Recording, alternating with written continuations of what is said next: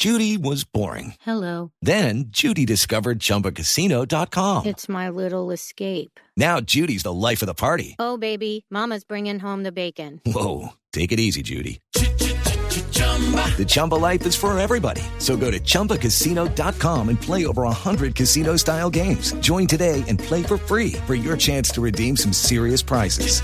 chumba ChumbaCasino.com. No purchase necessary. Void where prohibited by law. 18 plus terms and conditions apply. See website for details. Todos. Dos de la tarde de 33 minutos, aquí están las noticias. El presidente Santos aseguró que la presencia de otros grupos armados al margen de la ley no permitirá pensar en un cese al fuego bilateral con las FARC. Julián Calderón.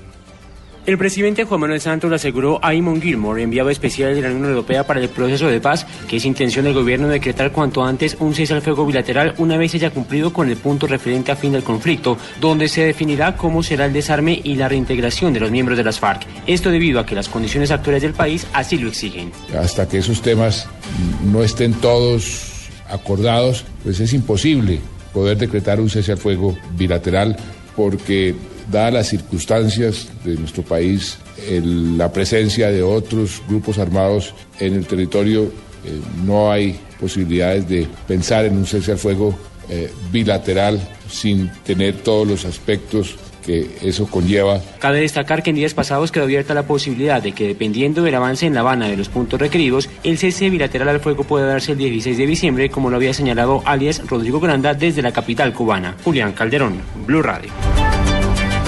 El ministro de Defensa aseguró que la fuerza pública acepta los acuerdos y el indulto, el indulto que en su momento se le otorgó al M-19, pero señala que lo ocurrido no es correcto.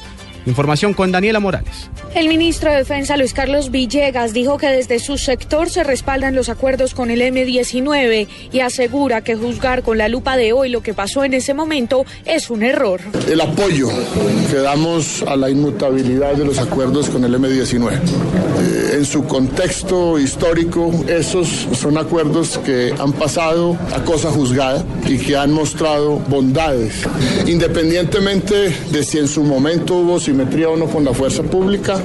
La fuerza pública hoy reconoce que esos acuerdos deben mantenerse. Así como apoyamos esa inmutabilidad de cosa juzgada, estaremos en condiciones de apoyar también las consecuencias de cosa juzgada que tenga la justicia transicional. Los acuerdos con el M-19, según el ministro, han demostrado bondades para la estabilidad política del país. Daniela Morales, Blue Radio.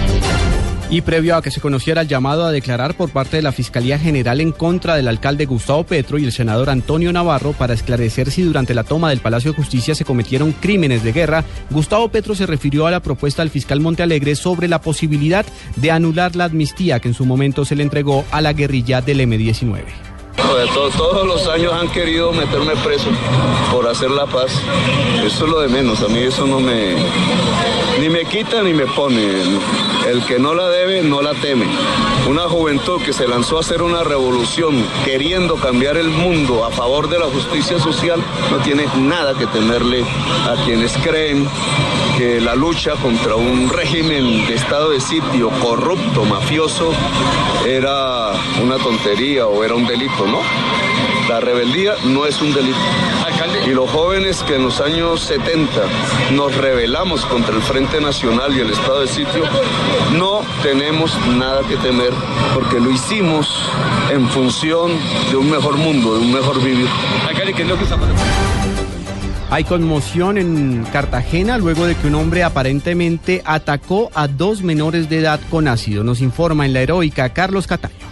Según la abuela de uno de los niños afectados, el vecino arrojó ácido muriático a los pies de los menores porque habían convertido la calle en una cancha de fútbol. Estaba jugando.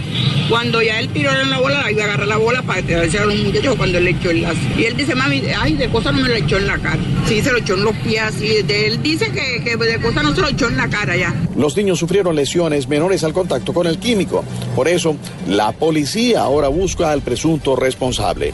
El comandante de esa institución en Cartagena, general Carlos Rodríguez, nos habla de los trámites. Primero, el trámite de la restitución de los derechos de este menor, la atención en sanidad y posteriormente la respectiva judicialización. Pero hasta el momento estamos realizando las verificaciones. Hemos podido constatar El presunto agresor huyó de su residencia por el temor de represalias por parte de la vecindad. En Cartagena, Carlos Cataño, Guarán Blue Radio.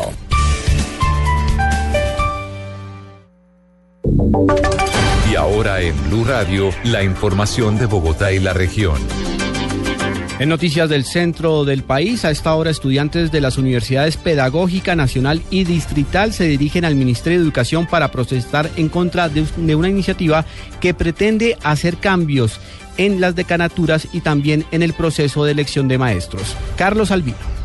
Hola, buenas tardes. Estudiantes de varias universidades públicas de Bogotá a esta hora continúan en las calles en una concentración reclamando al Ministerio de Educación Nacional por el proyecto de resolución que modifica las licenciaturas en el país. José Luis Gaitán, líder estudiantil de la Universidad Pedagógica Nacional. Es exigirle al gobierno de Juan Manuel Santos que reconozca y que pague la deuda histórica que tiene con las 32 universidades públicas por 16 billones de pesos. La segunda consigna es que respete la autonomía universitaria y que no siga con esas microreformas en escalada que atentan y que violan con la autonomía universitaria, que es un principio de todas las instituciones de educación superior. Desde el Ministerio, en cabeza de Gina Parodi, ha venido incumpliendo los acuerdos que hizo con el movimiento estudiantil y que sigue con ese proyecto de resolución, el cual ya habíamos quedado acordado que lo iban a congelar. Los estudiantes piden al gobierno ser escuchado, de lo contrario tomarán nuevas acciones de protestas.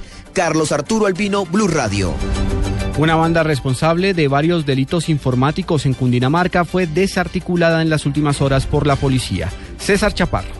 La banda se hacía llamar los cubillos. Eran expertos, según la policía, en realizar transferencias ficticias mediante la utilización de datáfonos instalados en sucursales bancarias y con la complicidad de funcionarios de una reconocida empresa de correos en los municipios de Facatativá y Mosquera en Cundinamarca. Los dineros robados, según los investigadores, eran girados a cuentas bancarias creadas por integrantes de la organización, a quienes de manera inmediata, en los mismos municipios, retiraban a través de cajeros electrónicos la suma hurtada. En un año, la banda, dice la policía, alcanzó a robar cerca de 500 millones de pesos a un indeterminado número de colombianos. Los nueve detenidos fueron enviados a la cárcel. César Chaparro Pinzón, Blue Radio.